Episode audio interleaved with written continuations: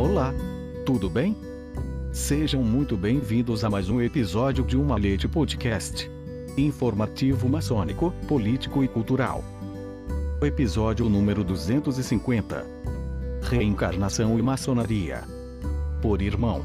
Queen J.P. Stuczynski. A maçonaria não requer uma crença particular na vida após a morte, apenas a imortalidade da alma, que alguma parte de quem somos continua de alguma forma após a morte corporal. A reencarnação não é uma crença comum nas religiões ocidentais tradicionais, mas pesquisas mostram que pelo menos um quarto dos cristãos acredita nela. Alguns dizem que isso é uma contradição, enquanto outros encontram confirmação ou pelo menos indícios da crença nas escrituras judaico-cristãs. A ideia também não era desconhecida dos místicos judeus e cristãos, provavelmente do contato com a Índia desde a época de Alexandre o Grande. Independentemente disso, o ponto de vista de viver vida após vida tem profundas implicações consistentes com os valores maçônicos. Uma consequência é a do legado. Onde a maioria de nós deseja deixar o mundo melhor para nossos filhos, aqueles que acreditam na reencarnação também estão tornando o mundo melhor para si mesmos. Qualquer que seja o mundo que eles fizerem, eles terão que viver nele novamente. Não é apenas uma passagem da tocha, mas uma continuação do trabalho. Ao contemplar este ponto de vista, podemos nos perguntar, mesmo hipoteticamente, se você não acredita em reencarnação, o que queremos fazer nesta vida que gostaríamos de continuar na próxima, ou colher seus benefícios. Que marca você poderia deixar no mundo tão significativa que ser lançado aleatoriamente em outra vida garantiria ser afetado por ela? Outra implicação é a ideia de que temos muitas chances, ou passos, para aperfeiçoar a cilharia bruta, e nosso trabalho só pode ser entregue depois de apresentarmos uma pedra que seja verdadeira e quadrada.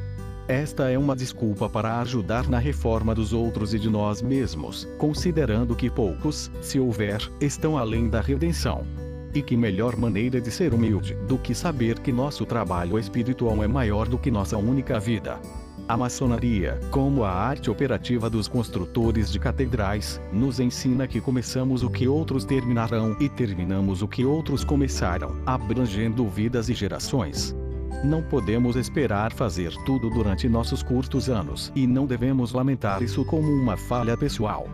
Quão estranho seria, no grande desígnio da divindade, que devêssemos apenas viver e morrer, quando propósitos mais gloriosos exigem tempo inclinado para a eternidade. A reencarnação também é o inverso da cultura YOLO, você só vive uma vez, do libertino, ou do ateu materialista.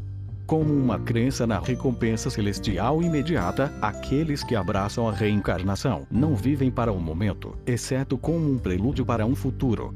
O que fazemos agora tem consequências reais para o nosso futuro nesta vida e na próxima, e na próxima.